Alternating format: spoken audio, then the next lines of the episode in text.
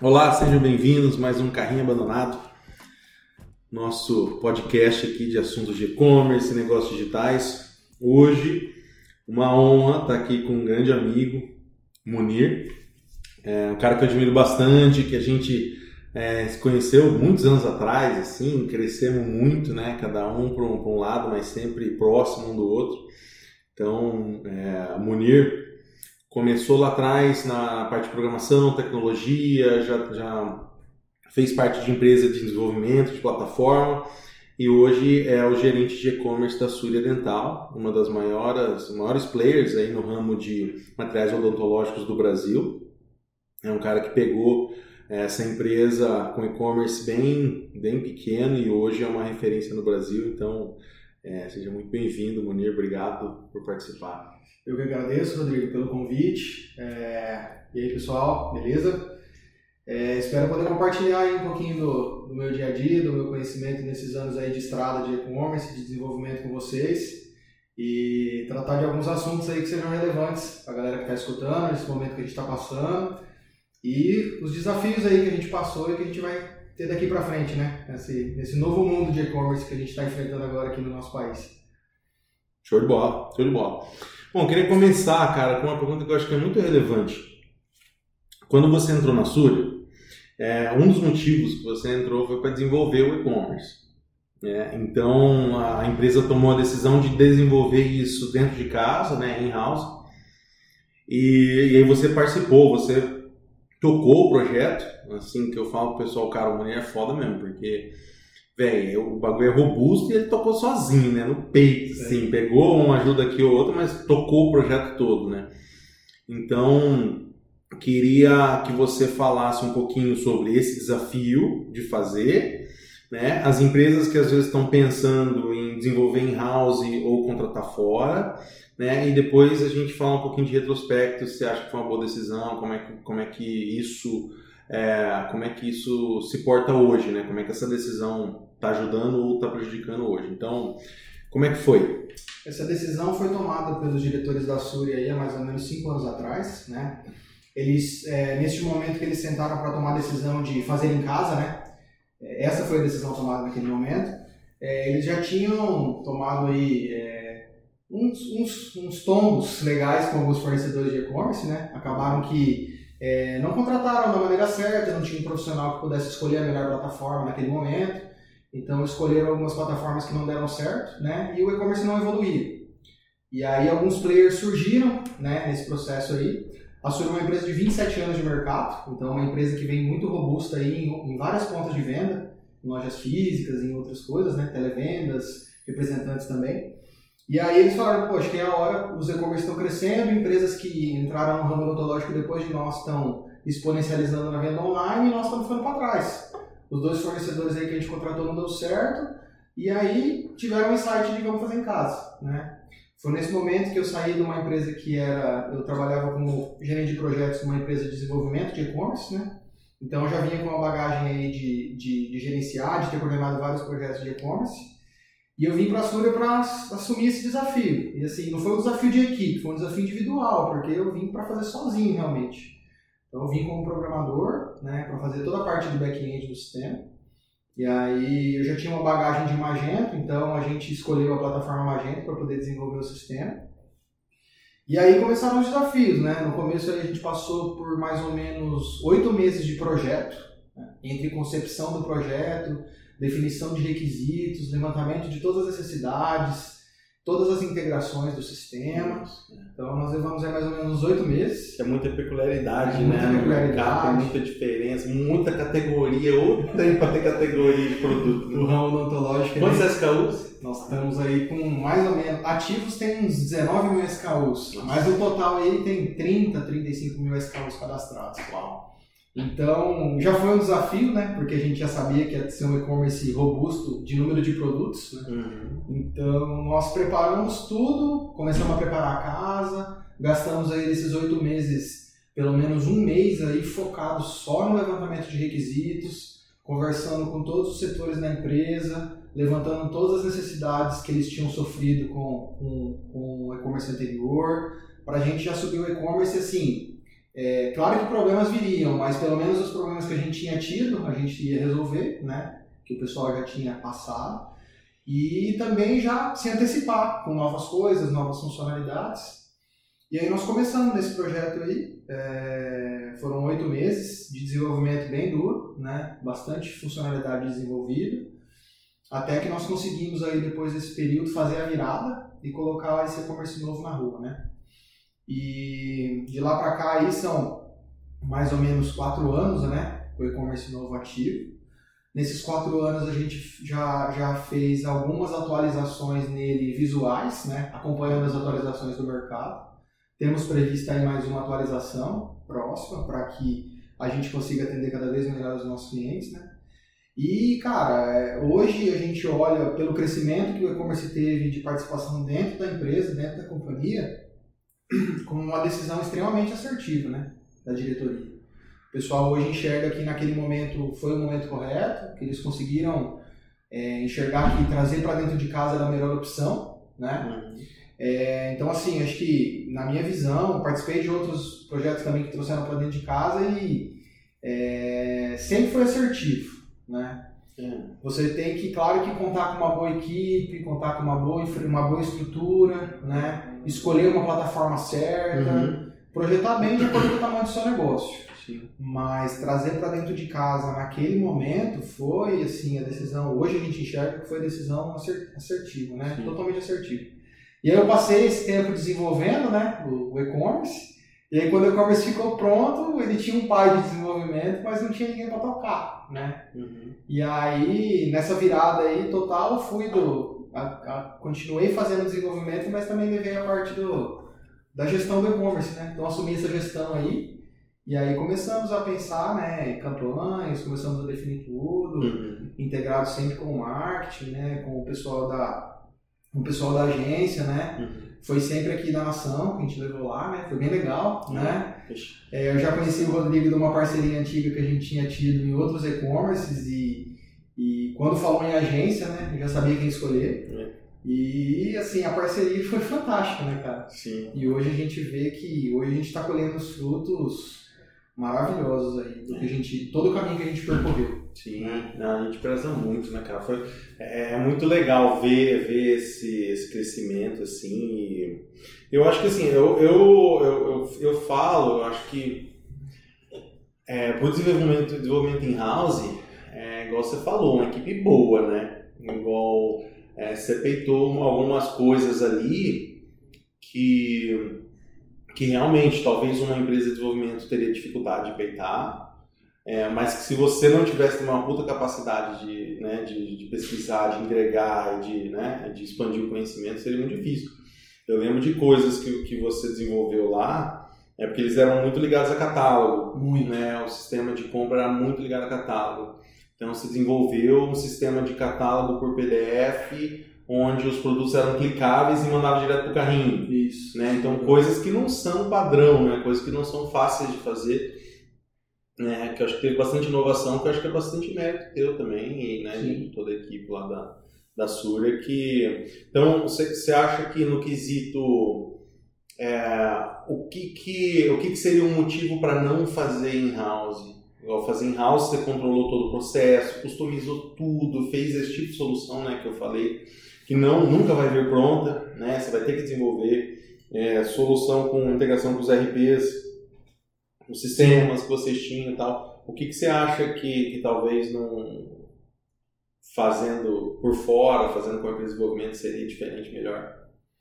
Eu acredito que tem momento para tudo, né? Então a empresa é uma empresa, a Sura é uma empresa de 27 anos, então ela já tem uma estrutura financeira equilibrada, ela já tem um faturamento equilibrado, então assim ela é uma empresa que ela já tem um, um, um potencial aí para conseguir subir um projeto assim. Né? Uhum. É, não que a empresa tenha que ter tantos anos de mercado, nem nada do gênero, mas assim, você vem para um segmento, né? falando no âmbito geral. Ah, eu vou abrir um segmento de moda, ou vou abrir um, ter um segmento de bike, ter uma loja pequena. Como que eu começo?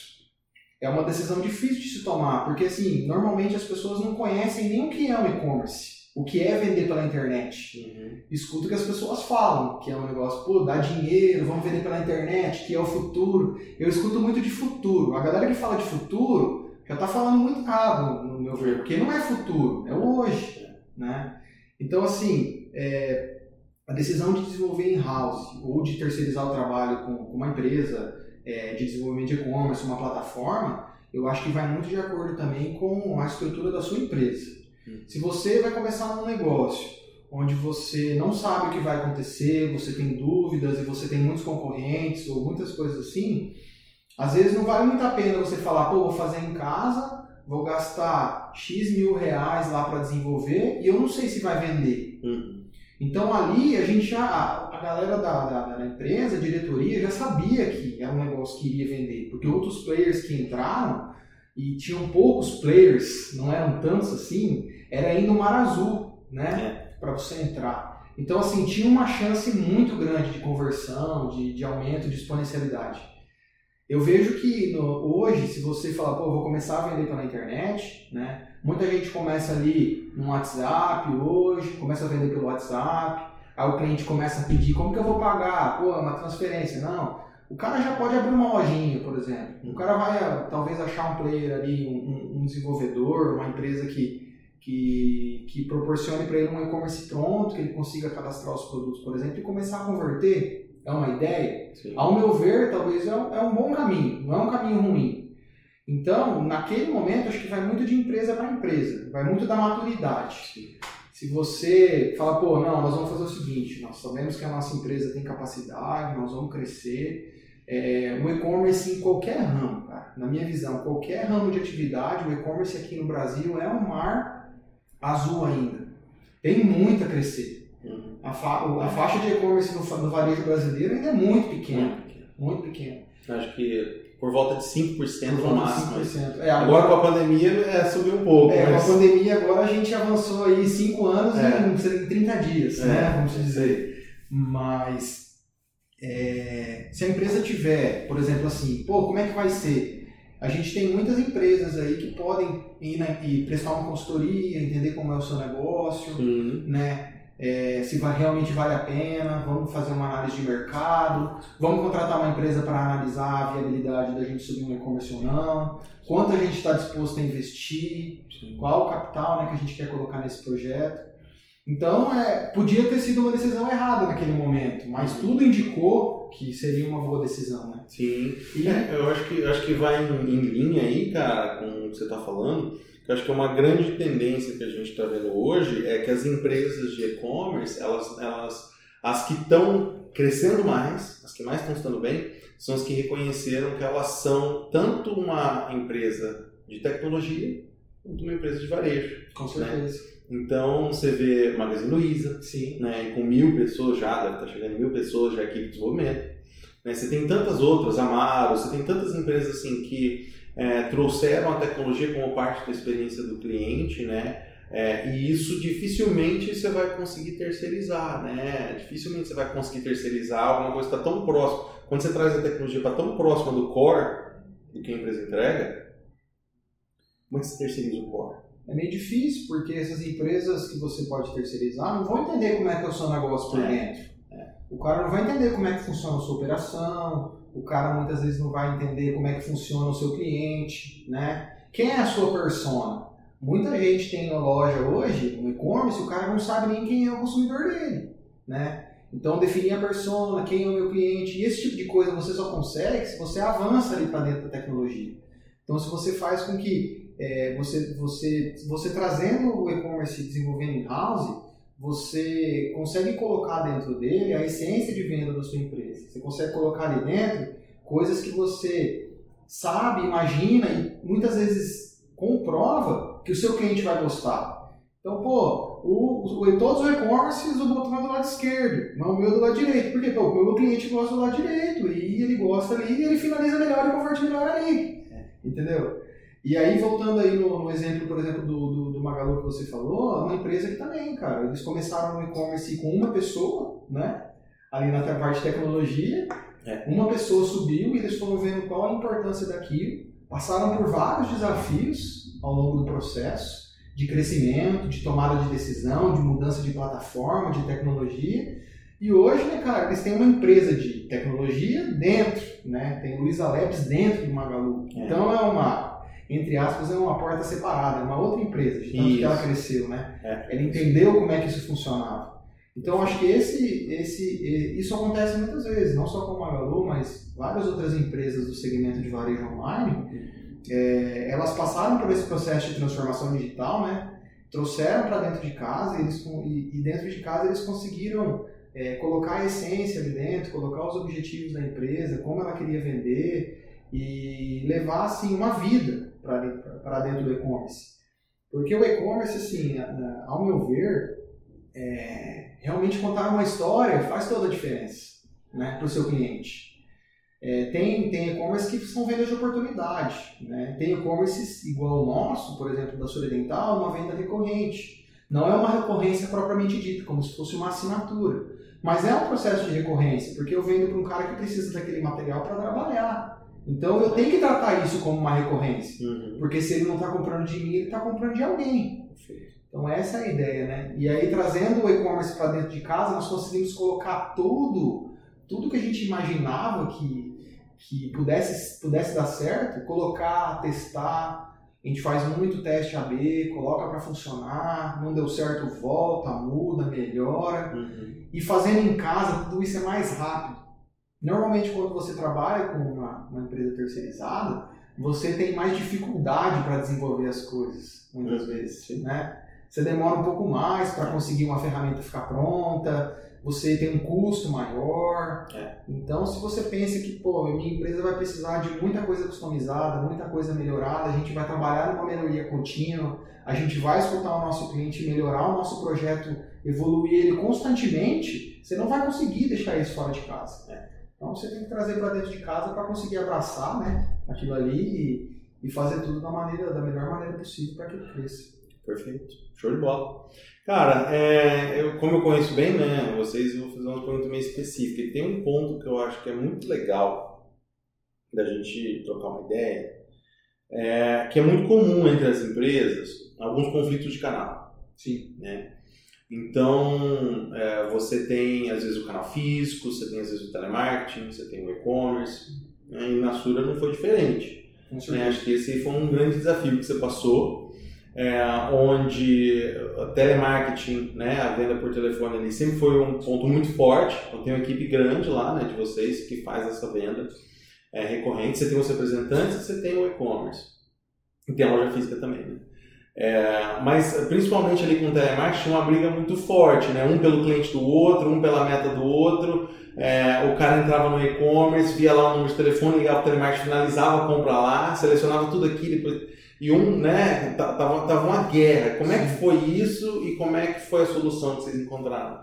Foi um processo bem delicado no começo, porque é, dentro de uma empresa, quando você tem vários canais de venda, quando um canal de venda enxerga o outro como concorrente, é um problema. Né? E o e-commerce, com toda essa ideia que a galera traz de, pô, é futuro, o e-commerce vai acabar com todas as pessoas, o e-commerce vai acabar, isso aí é alguns anos vai acabar com o representante, o e-commerce vai, acabar com a loja física, vai acabar com a loja física, o e-commerce vai é, acabar com todo mundo e não sei o quê, então isso faz com que as pessoas que já estão trabalhando ali há um tempo, já tenham é, clientes, o cara fique preocupado, né? A gente se coloca no lugar das pessoas também. Acho que a, a melhor decisão naquele momento para mim foi ter me colocado no lugar de todo mundo. Pô, como é que o cara tá enxergando isso, né? Eu sei o meu lado, né? Como é o lado da, da, do outro canal de venda. E aí a gente começou um projeto interno, né, de conscientização. Nós fizemos um trabalho interno de, de melhorias, mostrando que o e-commerce ele tá ali para ajudar as outros, os outros canais a vender e não tá ali para roubar cliente de ninguém, roubar entre aspas, né? No meu ponto de vista, você não pode obrigar o cliente a comprar em lugar nenhum. O cliente vai comprar onde ele, onde ele se sentir mais confortável, né? Então, se o cara gosta mais de comprar online, você não pode obrigar ele a comprar pelo telefone. Você não pode querer que o cara compre no, no site se ele gosta de comprar pelo, pelo telefone. Não. Se o cara gosta de ir na loja física e olhar o produto, você vai forçar ele a comprar online? Não. Então, assim, foi um trabalho enorme, de muito tempo de conscientização, de melhoria interna, né? de ajuste de processos internos para que os vendedores conseguissem ficar mais confortáveis com a situação. Uhum. E a gente conseguiu chegar num ponto onde todo mundo hoje enxerga o e-commerce como, como um agregador. Ele ajuda na venda de todo mundo. A gente sabe que mais da metade das vendas do varejo ela começa no online. O cara pesquisou ali no online. Então, assim, não tem como. Quem jogar contra isso não vai ter sucesso. O cara que joga contra. Então, o cara, o vendedor, o cara que está ali ou no porta-a-porta, o cara que está no telefone, o cara que está na loja, ele tem que ele tem que se conscientizar e ele tem que entender que não adianta ele lutar contra aquilo ali. Ele tem que trazer aquilo ali para o lado dele.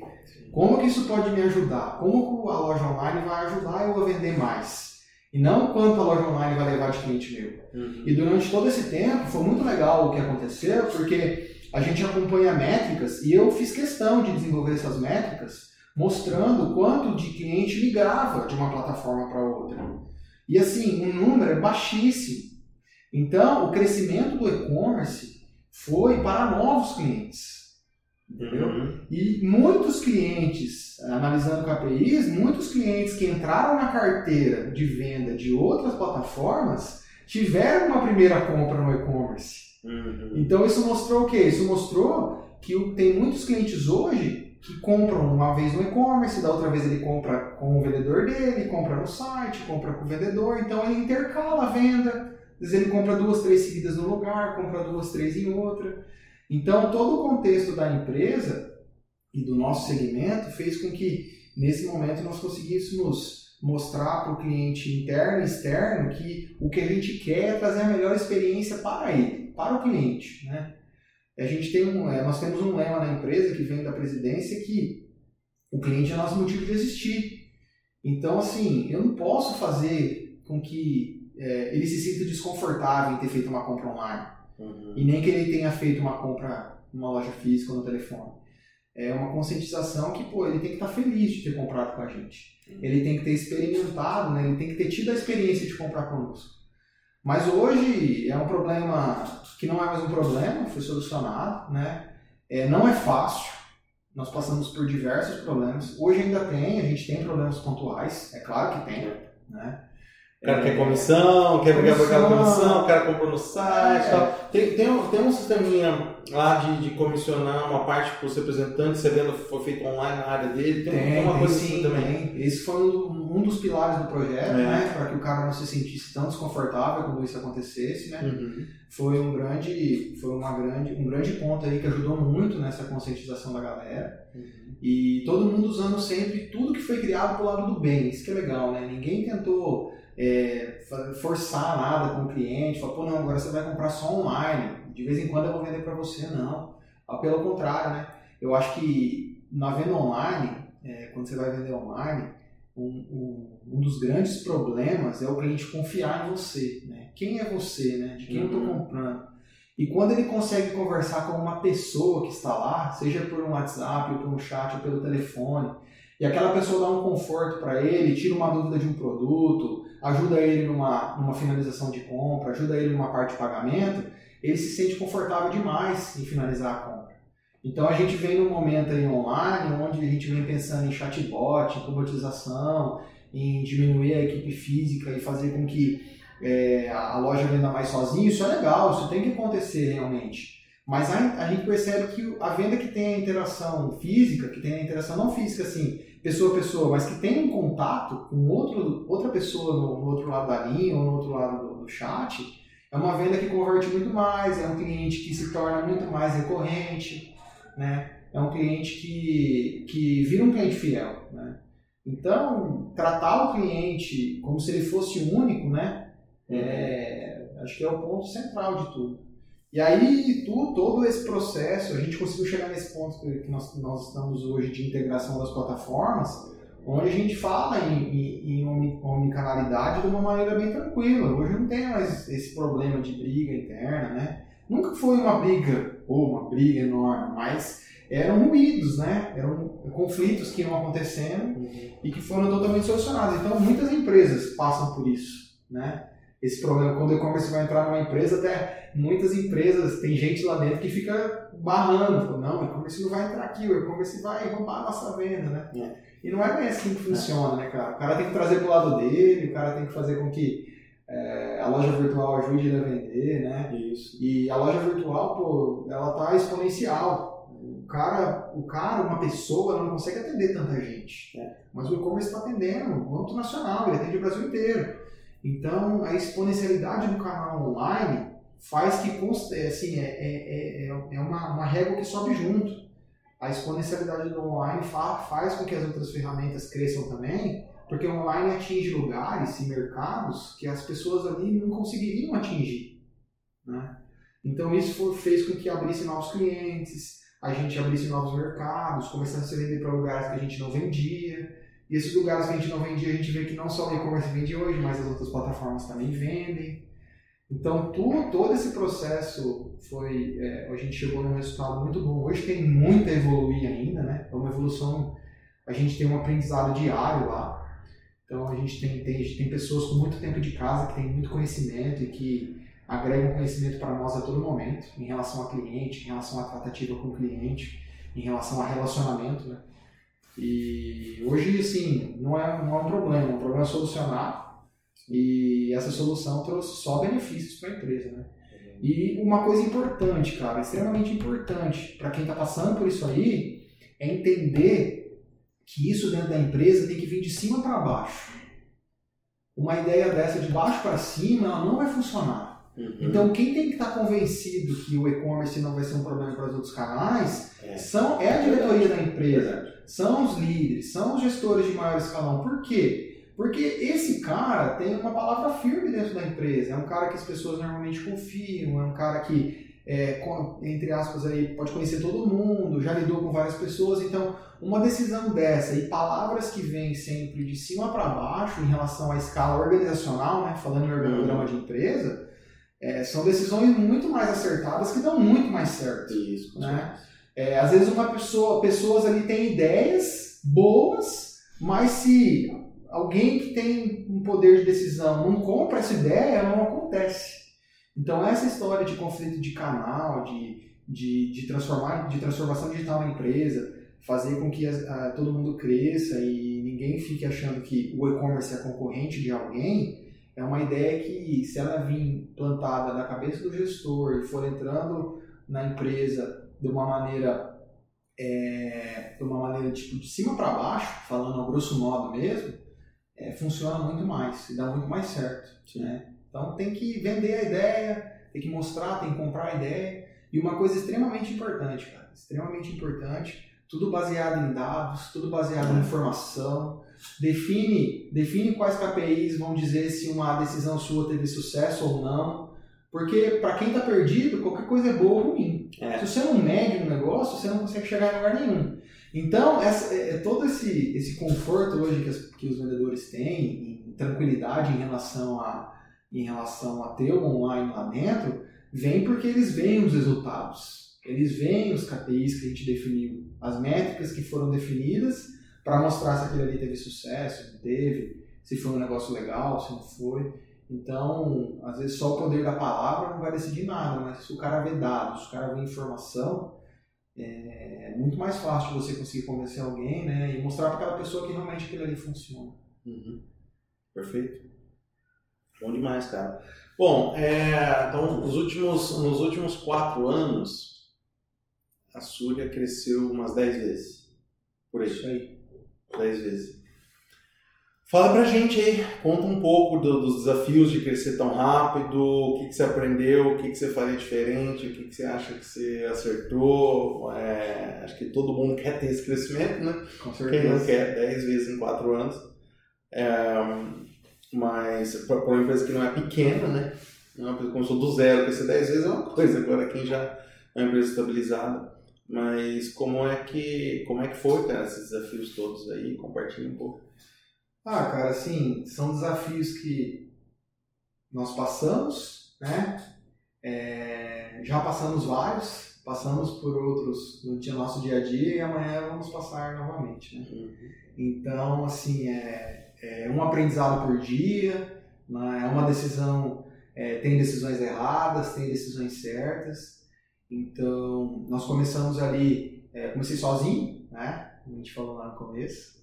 Então, hoje a gente tem uma equipe aí 800% maior em relação ao que começou, né? Em relação equipe foi crescendo demais.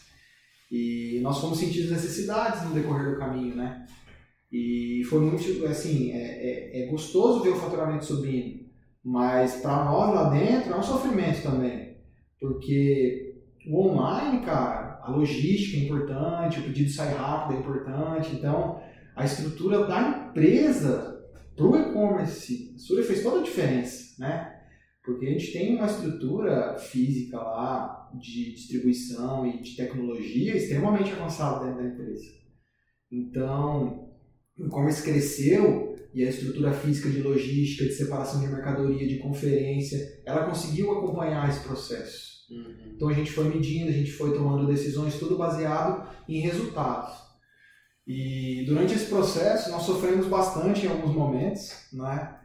É, alguns momentos a gente teve alguns momentos no meio do caminho de estabilidade, onde a gente parou de crescer. Né? Uhum. Acho que foram os piores, uhum. porque a gente naquele momento ali de, de, de estagnação, você tem que entender por que, que parou de crescer, o que, que eu tenho que fazer para melhorar, eu tenho que mudar, né? Uhum. Pô, mas eu já mudo todo dia, a mudança é constante, eu tenho que mudar mais, tem que mudar mais, tem que fazer diferente, o que, que eu estou fazendo errado, o que, que eu estou fazendo certo, né? E durante todo o processo de crescimento, as opiniões dos clientes foram extremamente importantes para nós, né? É, escutar sempre o cliente, é, entender o que ele quer, como ele quer ver, como ele quer enxergar, como ele quer navegar, é, qual a experiência ele quer ter uma coisa é a experiência que eu quero dar para ele, outra coisa é a experiência que ele quer ter. Então, ao longo do caminho, a gente foi entendendo isso, que a gente tinha que olhar muito mais para o que o cliente queria do que o que a gente queria, né? Uhum. Então, a gente quer colocar um monte de coisa, mas às vezes de 10 coisas que você coloca, o cara usa uma. Então, a gente começou a, a profissionalizar mais isso, né? Colocar pessoas ali de conhecimento técnico para atender os clientes, pessoas que tiravam dúvidas sobre materiais, é, padronizar todos os processos internos do departamento junto com os processos da empresa, ter processo para tudo, né? Processo dentro, do, é, dentro da, do setor, né? Dentro do, do departamento.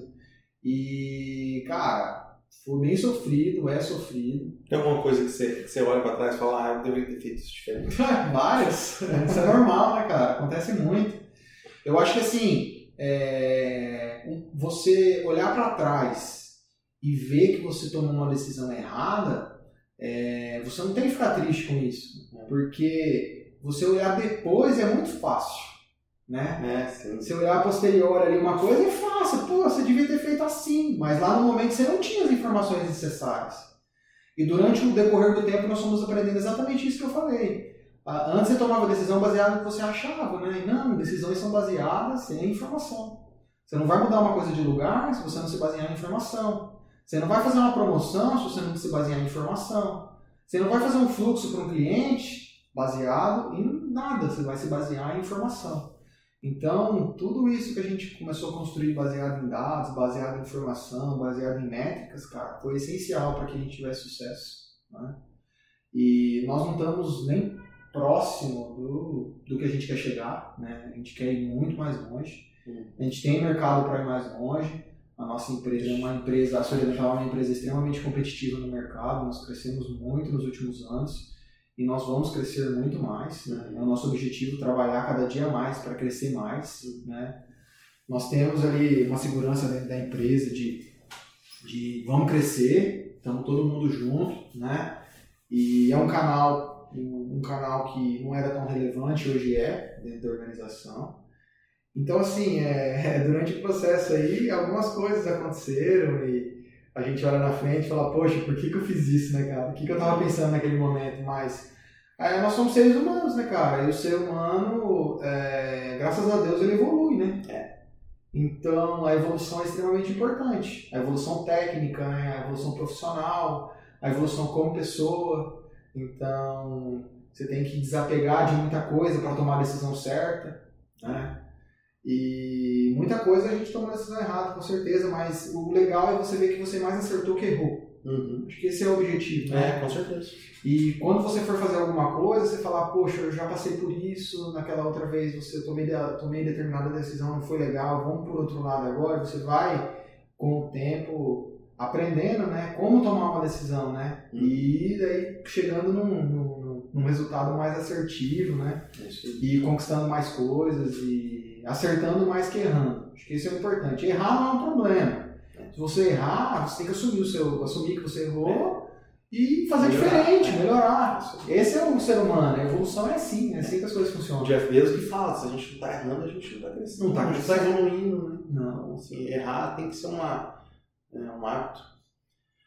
Cara, muito bom, muito bom, Munir. Parabéns, cara. Parabéns pelo sucesso. É muito bom trabalhar com você. Eu, a nossa equipe toda, a gente é, tem um zelo, um carinho muito grande assim, pela parceria. E é muito legal te ver, o tanto que você cresceu também como profissional, como pessoa durante esses anos, Guia Súria também. Então, obrigado, obrigado pela participação. é, parabéns pelo sucesso. Show. É fantástico também. Acho que faço suas palavras as minhas. Acho que aqui essa parceria foi um casamento que deu super certo, né? É, nós crescemos muito com vocês e tenho certeza que também vocês, como profissionais, profissionais que passaram lidando com a gente, cresceram muito também. A gente sempre foca na excelência, foca na tecnologia, foca na evolução, na melhoria. Acho que isso aí é o caminho, extremamente importante. E eu agradeço pelo convite, agradeço pela participação, foi fantástico aí bater um papo, poder po- contar um pouquinho do, do- da minha carreira, o que aconteceu e principalmente aí é, dar algum insight legal, né? Pra galera que vai, que vai escutar isso aí e que alguma coisa aí toque, que faça diferença para alguém, né? Acho que esse é o objetivo É sempre, aí. né? É esse o objetivo. Você adquirir informação, adquirir conhecimento, adquirir experiência e não passar para ninguém, acho que não vale de nada, né? Você tem que compartilhar, você tem que dar caminho para as pessoas, ajudar elas a crescerem também e vice-versa, né? Você ajuda as pessoas, as pessoas ajudam você, acho que esse é o caminho da vida e do crescimento. As coisas têm que ser assim. Agradeço, muito obrigado pelo convite, muito bom bater um papo contigo, show demais. Eu agradeço, valeu. Adeus.